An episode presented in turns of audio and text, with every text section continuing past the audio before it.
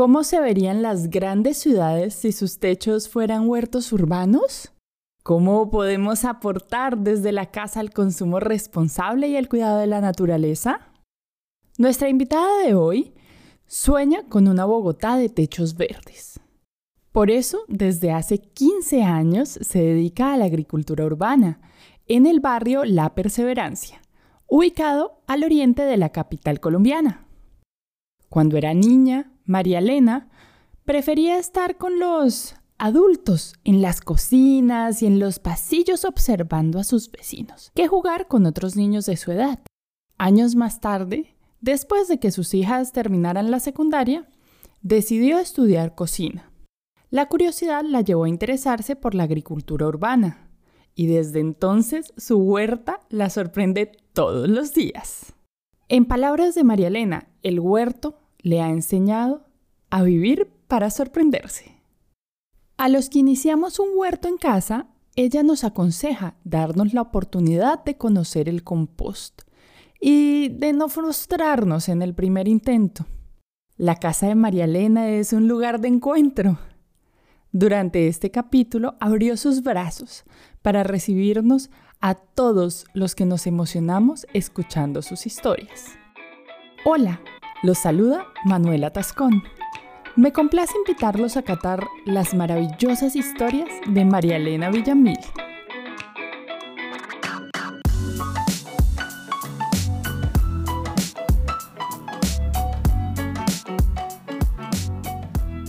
María Elena, ¿y cómo es eso de que tienen, que tienen evento todos los días? ¿Qué tanto pasa en la casa? Pues es que mire, lo que pasa, lo que pasa yo siento y llego a la conclusión que lo que pasa es que yo de profesión soy chef. Y entonces esto involucra mucha gente en comida, ¿no?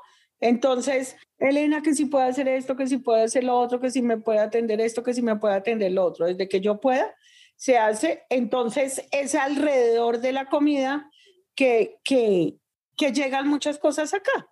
Yo siento que es eso porque a mí me dicen, Elena, pero es que de que se unta, que los demás no lo hemos podido hacer. Entonces yo creo que esa fusión de la huerta con la comida ha sido como, como, sí, con, como lo que todo el tiempo esta casa está funcionando, esta huerta y casa está funcionando. Claro. Cuéntame un poquito de tu huerta. De la huerta. De la huerta le cuento. Ay, yo soy la primera sorprendida de, de tener una huerta, ¿no? Sí, de verdad que yo me sorprendo cada día más porque yo nunca, nunca, nunca eh, lo ideé, me lo imaginé, lo soñé, como cuando uno dice que sueño, sí, que sí, añoro, sí, no. No, eso, nada, nada de eso. ¿Cómo llegaste a la huerta entonces? Listo, listo, listo, listo. Yo, yo soy una convencida de que yo nací para la cocina. Yo nací porque cocinar me gusta, de muy niña me gustaba mirar a la gente cómo cocinar, comparar lo que mi mamá hacía con lo que hacían las otras señoras. Entonces, la cocina me ha gustado. Yo tuve la fortuna de nacer, de vivir en una casa de inquilinato. ¿Sabe lo que es un inquilinato, no? Sí. Bueno, listo. Entonces ahí habían muchas mujeres cocinando y, yo las analizaba todas, pero en esa casa en especial había cancha de tejo. Hola, hola. Paso rápido a recordarles a los que no somos colombianos que el tejo es el deporte nacional de Colombia. Un deporte autóctono y explosivo, literalmente. Comenzó a ser practicado hace unos 500 años como parte de las fiestas ceremoniales. Les recomiendo lo googleen. Y, la, y señoras que hacían, unas hacían fritanga, otras hacían que la chicha, otras hacían que chicharrones, que no sé qué. Entonces yo miraba todo eso, yo, yo, yo miraba y, eso me fascinaba. A mí no me gustaba estar con, yo tengo heridas en mi cuerpo, o más bien heridas, no, tengo cicatrices en mi cuerpo que los demás niños me hacían porque yo no quería jugar con ellos. Porque a mí no me, el juego de los niños a mí no, no, yo decía, qué pendejada, yo ahí no aprendo nada, yo quiero es aprender, yo quiero estar entre los mayores, eso no me lo permitían, pero yo me daba mis mañas de esconderme, yo oír las charlas de los mayores, ver a las señoras cómo cocinaban, comparar y poder decir, eh, sí, comparar. Yo me la, e, esa casa era como de estratos, ¿no? en esa misma casa habían como estratos. Entonces, pues a mí me gustaba mirar eso. Claro, además debía ser diferente porque una ponía más ajo, otra ponía más, eh, no sé. No, no en, en, cuestión del mercado, había gente que, por ejemplo, iba a comprar. Yo, yo, yo creo que en ese momento había muy poquitos supermercados, pero había gente que iba a comprar a un supermercado porque llegaba con talegos. El talego es la bolsa plástica del supermercado que le suelen dar a uno de a montón con talegos de marcas. Y, por ejemplo, mi mamá era de Canasto y La Plaza y cada ocho días había gente que era la tienda. Entonces a mí me parecía que el que llegaba con talegos de marca, pues ese tenía plata. ¿Sí? sí. Era como, como, entonces ese, eh, como que cocinaban mejor, tenían más cosas pero sin embargo la comida de mi mamá yo no la cambiaba, la comida de mi mamá era espectacular para mí. Claro. Bueno, sí. ¿Y dónde, en qué momento aparece la casa, aparece la huerta? Listo, listo, listo, listo. Yo hace 31 años estoy en este espacio, abajo de la perseverancia, eh, pero realmente en este barrio hace 36 años. Eh, yo crié mis hijas eh, porque yo quería hacerlo. Yo tengo tres hijas, soy madre soltera, separada, pero yo quería estar al pie de mis hijas porque si de algo me quejo de niña, es de muy sol, de, de, de, solitarias. Era muy sola, además que soy la menor, mis hermanos mucho más mayores. Mi mamá tenía que trabajar, entonces yo me quedaba era con esta gente en esta casa. Eh, cualquier persona me cuidaba y cualquier persona me daba un pellizco un coscorrón. Eh, entonces yo con esto no lo quise hacer con mis hijas, no dejárselas a nadie. Entonces yo me puse una tienda, ¿sí?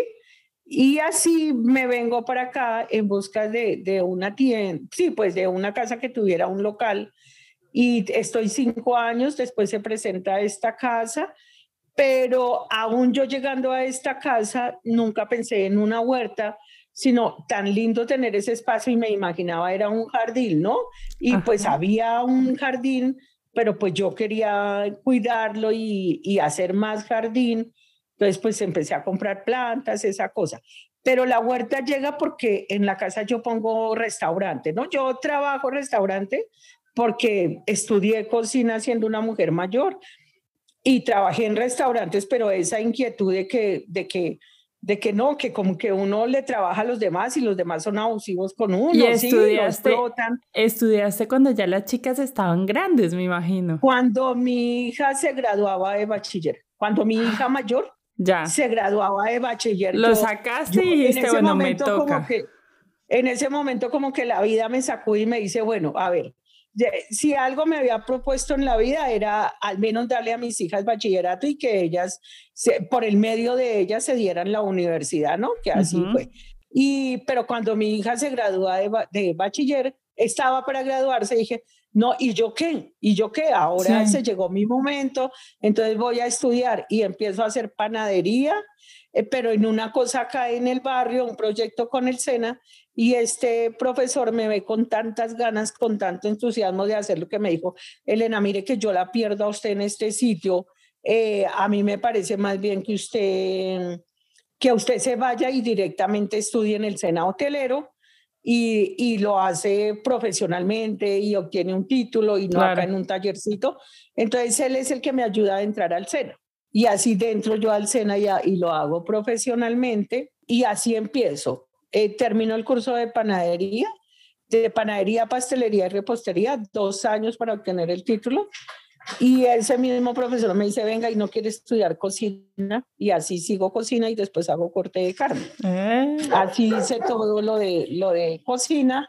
Bueno, por inquietudes de la vida, yo en ese momento también, ya mis hijas estaban más mayores y eso, entonces me fui a, a trabajar a restaurantes profesionalmente y lo hice como 15 años y después, no, yo me voy a poner mi restaurante propio, ¿qué, qué tal?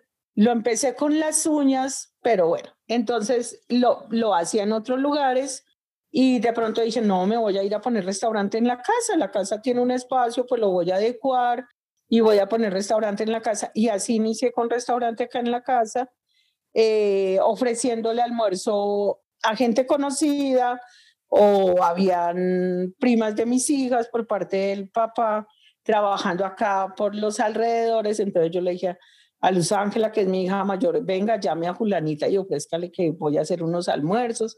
Y así comencé con poquita gente y el restaurante duró ocho años. Cuando yo tenía como cinco años con el restaurante, me entra, eh, o también se estaba hablando de agricultura urbana, se empezaba bueno, sí, yo oí algo, entonces yo dije, qué chévere hacerlo eso aquí en la casa, pero también tengo que acudir a quien me enseña, ¿no? Quien, me lo transmite porque yo no sé hacer nada.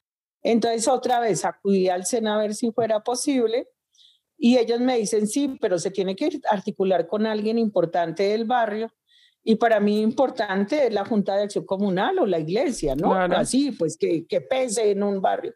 Entonces, pues yo me fui por el lado de la iglesia, sin estar en la iglesia, sin conocer el cura, sin nada de eso. Pero fui, me le presenté y le dije que si era posible eso. Y él me dijo, pues déjeme, yo investigo y yo soy campesino, a mí me gustaría hacerlo acá en la iglesia, prestar un espacio y que la gente venga y aprenda.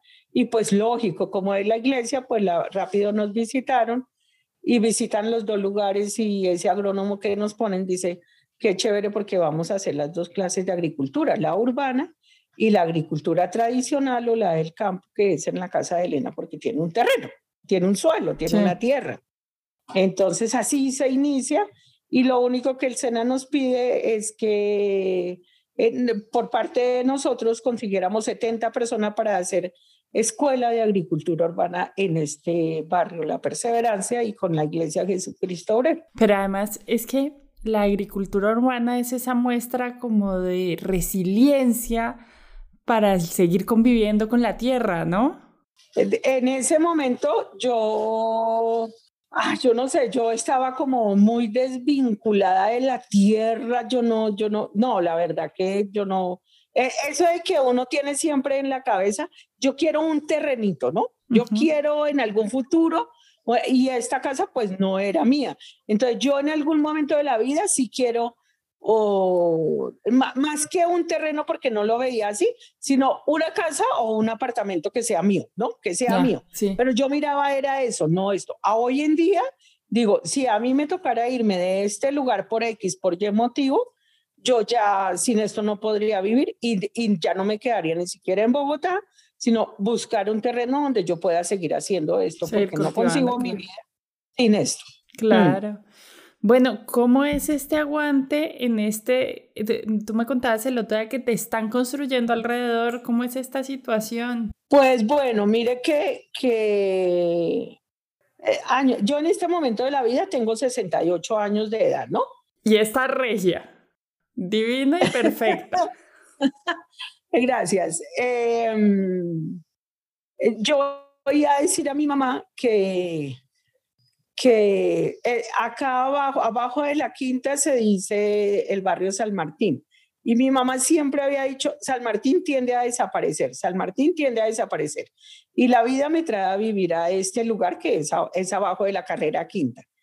Y hoy sí veo esa desaparición de San Martín, porque San Martín pues está muy cerquita al centro internacional y está siendo muy apetecido para la edificación, para, para hacer edificios y, y, comercio, ¿no? Entonces sí tienden a desaparecer las casas de San Martín y para mí de verdad que le digo que, que, que, con, ahí siento como la tristeza por el barrio, la nostalgia por el barrio y, ahí es donde me doy cuenta que sí hago una resiliencia, resistencia, eh, pero que se ha venido haciendo sin, sin, sin, ¿cómo le digo? Sí, sin sentir como ese dolor, ¿no? A la vez uno también eh, mira y dice, bueno, si esta es la manera de mirar progreso, de mirar avance, de mirar hacia el futuro,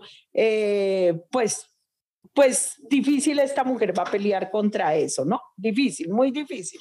Eh, entonces, que sigan haciendo lo que quieran hacer, pero a ver yo hasta cuándo y hasta dónde es posible seguir yo en este lugar y que no sea tan desconocida, ¿no? La otra que he hecho es ir a tocar puertas en donde ya han edificado y preguntarles si es posible que la terraza fuera verde, si es posible que me dejen hacer eh, algo y en, las constructoras no lo he conseguido. No, no, ellos dicen, no, doña Elena, hay que esperar a que se, a que se conforme.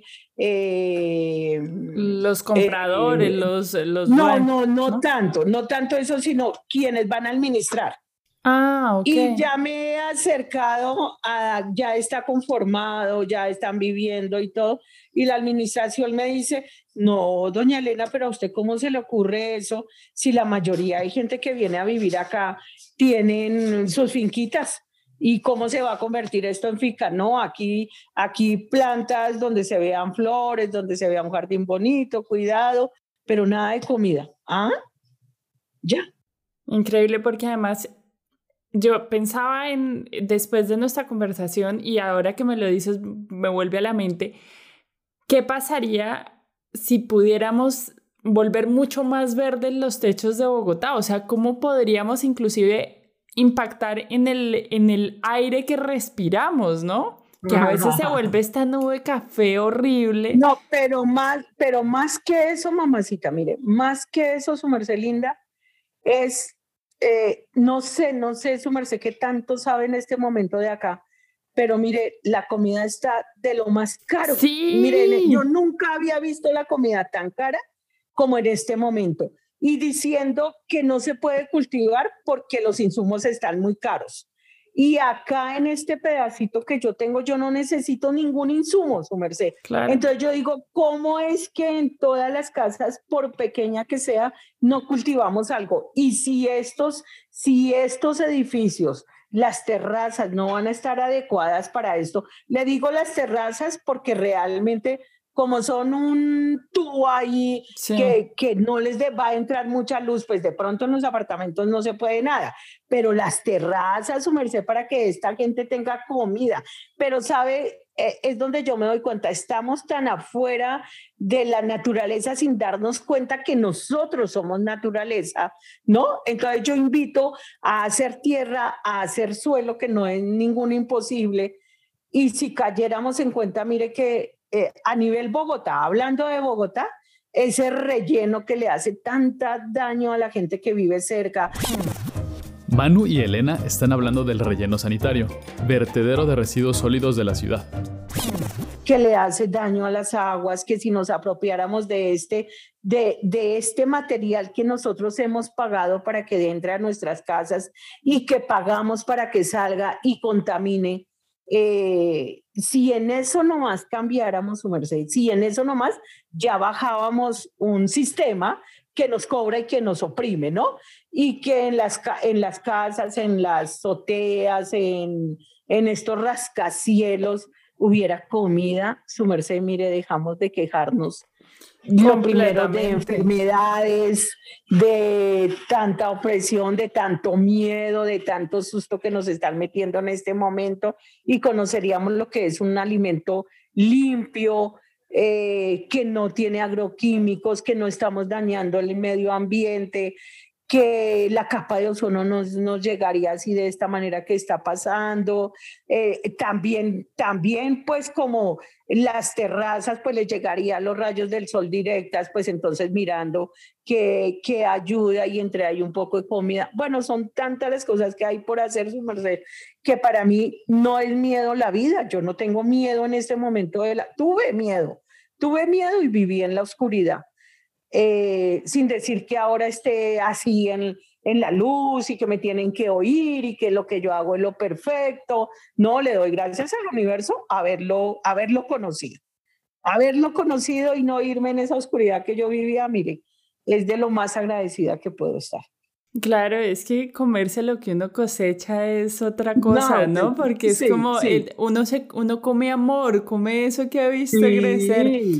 Pero además hay una cosa muy particular y es que cuando se hacen este tipo de proyectos, obligatoriamente uno no hace un monocultivo, o sea, uno no siembra una sola cosa, uno tiene que sembrar distintas cosas y la planta, las mismas plantas terminan haciendo un eje circular de las necesidades mismas de la tierra. La gente cree que es que necesita las químicos, no sé cuántas, no, resulta que si manejamos pluricultivos tenemos eh, un, un, circuito, digamos, de necesidades mismas. Y eso es muy bonito. Perdóneme, pero ante eso que su merced está opinando, yo vivo aquí diciendo y cada vez agradecida, por ejemplo, de, de esta oportunidad que me dan, de poderlo decir, de poderlo compartir, que es mi verdad. Yo no necesito que nadie me crea esta verdad mía, sino que, que digan, bueno, eh, vamos a hacer algo de lo que esa señora dice. Y la respuesta la va a tener cada quien, ¿no? Cada quien va a tener una respuesta. Entonces, para mí, María Elena Villamil, lo más importante es que nos apropiemos de estos residuos orgánicos que tenemos en nuestra casa mm. y hagamos este sustrato, ¿no? Y lo verá que para mí es un cambio de mente, es un cambio personal, es un encuentro conmigo misma y ya digo, a cada quien, cada quien va a tener de la naturaleza, del cosmos, del planeta, de la madre tierra, su respuesta. Claro, y además ahí uno empieza a tener nuevas mascotas, las lombrices. Claro, muchas, muchas, a conocer una cantidad de, de, mal llamados eh, plagas, eh, porquerías, como es lo que nos dicen que es basura. No, no, es que es un cambio mental, es un cambio mental.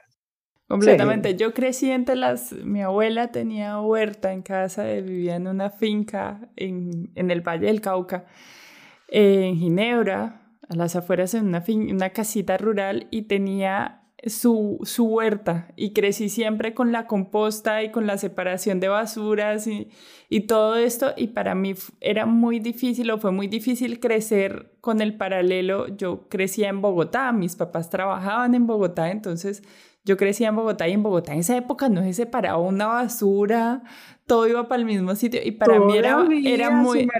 Todavía es una pelea y todavía cuando... Y se viene y las calles están llenas de basura, todavía, pero, pero, pero yo siento también que hemos avanzado. Hemos avanzado mucho, era lo que yo decía. Hoy se habla, hoy se habla, hoy hay la inquietud, eh, sí, ya no. Y hoy, hoy hay una cosa bonita y es que hoy en día parte de, al menos cuando se habla de las administraciones públicas locales en Bogotá, se suele hablar de cuál va a ser el manejo de basuras, o sea, ya es un tema a hablar, como si se va a separar, si lo hacemos por bolsas, si mejor por días, se han intentado muchas estrategias y se ha mejorado muchísimo, muchísimo, sí, de, de mi infancia ahora. Yo digo que no dejarle también todo a los gobiernos y echarle la culpa al gobierno de todo, sino que también nosotros tenemos mucho por hacer, mucho, mucho, mucho, harto por hacer. Entonces, articularnos. Sí, tenemos que articularnos, pero también implica una educación que tiene que venir del, de la gestión pública, digamos, porque uno solito como que no le alcanza la voz para repartirla tanto. Ellos tienen un megáfono gigante y tienen que ser también responsables de ello, ¿no? Sí, sí, sí, sí, sí, pero, pero yo no sé si, si ahora sueño mucho despierta, pero yo digo eh, que esto no nos llegue de las instituciones, ¿sí? Ah, no, que estamos que seamos nosotros, que seamos nosotros de uno en uno. Por ejemplo, por decirle algo, eh, yo empecé este proyecto, proceso, sin saber en lo que me metía. Al comienzo se me hizo muy duro, fue un, el, el, el año en que inicié para mí fue durísimo, durísimo. Yo quise desistir de esto, pero la gente que me acompañaba, no, Elena, mire que todos hemos aprendido, comemos sano, Elena, déjenos el espacio, no lo quite. Bueno, con el tiempo mi vecino quiso hacer huerta. Eh, por cosas de la vida la tiene que quitar, pero hoy otra vez están pensando en que quiere volver a reactivar la huerta. Y así de uno en uno, su merced, de uno en uno, ¿sí? De uno en uno, que, que sí, donde yo veo que un vecino está haciendo algo bueno, algo esto, pues yo me le quiero pegar, ¿sí? Claro. Y yo sueño es con eso, que de casa en casa, de casa en casa, vayamos, porque si lo queremos macro, yo creo que eso no, eso no, eso no, pero hoy hay un despertar, mire, no hay localidad de Bogotá que no tenga agricultura urbana, no hay localidad de Bogotá que no tenga agricultura urbana. Es verdad. Y que hoy se están tomando espacios, que hoy se están tomando parques, que se están cogiendo lotes desocupados, que la gente se está entrando. Mire, es una maravilla, es una maravilla. Sí, y también he visto muchas eh, personas que en apartamentos entonces han intentado tener sus tomates, y pero así contra la ventanita como pueden, pero es bello. Sí, sí, señor. María Elena, ¿qué cultivas tú? Bueno, eh, yo digo y soy así, pero feliz cada vez que lo, que lo digo y lo comparto, es que yo ya conocí 18, 80 productos diferentes que, que no sé cómo lo siente, pero no es egoísmo, pero que me lo he comido yo. Entonces digo yo, primero yo, segundo yo, tercero yo. La agricultura urbana no, para mí no es de comercialización. La agricultura urbana es autoconsumo. Y hay cosas que yo soy incapaz de dárselas, sí, de, de, a veces no las puedo compartir ni con mi familia, con mis hijas, con mis nietos, sino me las he comido yo, como por decirle, un brócoli, a mí no me gustaba, por ejemplo, a mí no me gustaba hasta que yo hago cocina y sé lo que es un brócoli, me fascina, pero un brócoli que se me ha demorado ahí en su hábitat, en su, en su terreno, cuatro o cinco meses producirlo, su merced cree que qué valor tiene ese brócoli, yo a qué precio lo voy a vender, no hay precio. No, mire, yo me lo como, yo, yo sinceramente me la gozo, me siento, lo preparo, me lo como, me lo gozo, me lo gozo, ¿sí? Y, y entonces así he conocido, y ya le digo, la agricultura urbana, eh, no vamos a competir contra el campo, ni somos capaces, la agricultura urbana es autoconsumo, eh, yo, no puedo, yo no puedo comercializar, yo no puedo, yo no, yo no puedo. Eh, claro que ahora no, no, no siembro tampoco tanto porque dejo las plantas que se vayan a semilla y una planta para que se vaya a semilla. Yo me he demorado dos años, dos años y medio teniendo la semilla, pero también la semilla me enseñó, me di cuenta que si hago este proceso, puedo limpiar semilla, puedo adaptar semilla, puedo purificar semilla. Entonces, son cosas hermosas de aprender y de conocer y sí, y la naturaleza es tan sabia, tan hermosa, tan... Ah, la naturaleza nos da a mano llena, la naturaleza no piensa a quién le está dando, cuánto le está dando, si se va a usar, si no se va a usar, la naturaleza da y da y da. Qué belleza sus palabras, María Elena. Eh, María Elena, por temas de tiempo la voy a cortar por aquí y hacemos una serie de preguntas que llamamos preguntas de respuesta rápida. Listo, listo, listo, listo, listo. ¿Qué fue lo último que preparaste? Hoy eh, un pate de quinoa. Wow, eso suena delicioso, suena muy bien. ¿Qué es infaltable en una reunión con la familia o con amigos? La ensalada de la huerta. Ay, qué rico. Sí, Recomienda una bebida y un postre. Recomiendo una bebida. Eh, el guarapo que me enseñó mi madre. ¿Cómo es ese guarapo? ¿Cómo es ese guarapo?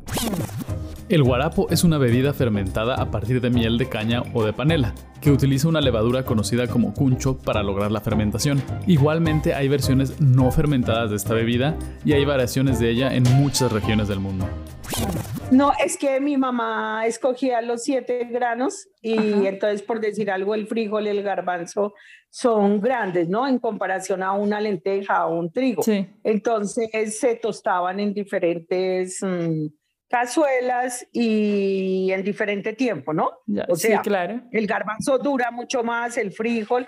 El caso es que se escogían siete granos y esos siete granos se tostaban, se partían, se echaban a un mollo a, a enfuertar eh, en, en, poquitica agua hasta que eso hirviera en el mollo.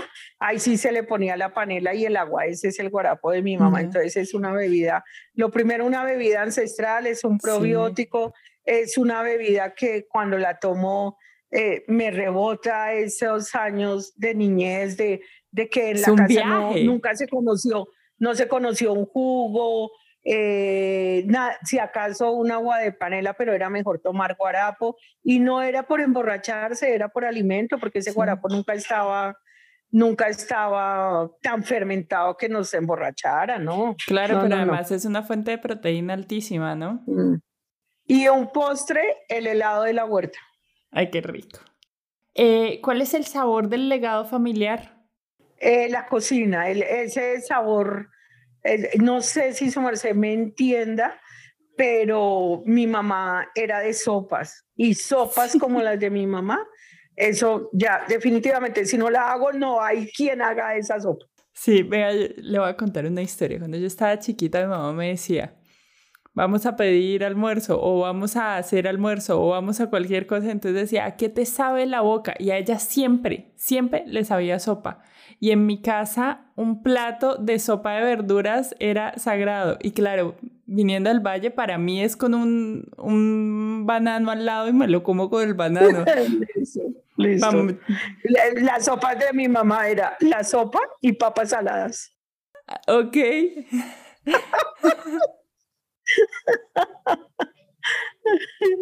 Por último, ¿cuál es el último descubrimiento que tienes así que te tenga maravillada? Listo, listo, listo, listo, listo. Eh, me, me, demoro diciéndole listo, listo, listo, porque, em, porque, porque ir a la huerta, ir a la tierra, me dice Elena, viva para, para sorprenderse más. Ir a la huerta y sorprenderme todos los días, todos los días. Me mueves el alma, Elena. Esto, qué palabras más bonitas y qué proyecto más bonito. Quisiera tener otra hora para charlar, yo sería muy feliz. Eh, de verdad, muchas gracias, muchas gracias por tus palabras, muchas gracias por recordar con nosotros tu infancia, muchas gracias por llevarnos a viajar por tu casa, por tu historia, por esa fortaleza de mujer que ha logrado tantas cosas para su comunidad. Gracias, gracias por contactarse con esta mujer, por querer conocer algo de esta historia, por poderlo, por poder pasar fronteras y que mucha gente nos escuche. Gracias, gracias. Y igualmente, muchas, muchas gracias. Desde aquí sienta un fuerte abrazo. Eh, hoy sé abrazar y me dejo abrazar lo que no sabía hacer. El abrazo fuerte, fuerte desde acá. Lo mismo, lo mismo, lo mismo, lo mismo. Muchas gracias. Hola, hola, soy Sara Bautista y estoy a cargo de una sección del podcast que me encanta. Aquí le vamos a dar las gracias a cada una de las personas que hace parte de nuestro Patreon porque gracias a su apoyo este podcast sigue creciendo. Así que le damos infinitas gracias y le mandamos mucho amor a Juan Pablo Carrascal Ruiz, Andrés Pulido, José Navarro, Pedro Pablo Vega, Poli Ruiz, Natalia Romero Jaimes, Nancy Lee, Soy La Góngora, Ana Jimena de la Serna, Juan Manuel de la Serna y a Ana Ruiz. Catando Historias somos Manuela, Sara, Juana y Salvador. Puedes encontrar las recetas de los invitados en www.catandohistorias.com. Si quieres compartir tips, recetas o memorias que hayan llegado a tu mente, estamos en redes como arroba Catando Historias Podcast. Si te gustó el capítulo, compártelo o escribe una reseña en la plataforma donde lo estás escuchando. Igualmente nos puedes apoyar en patreon.com diagonal catando historias. Tenemos un menú de recompensas que te puede gustar. Las bellas ilustraciones de Juana Nieto las encuentras en Behance bajo su nombre o en Instagram como guion al piso, mielina guion al piso. Muchas gracias por escucharnos. Catando Historias es grabado en De la S a la T.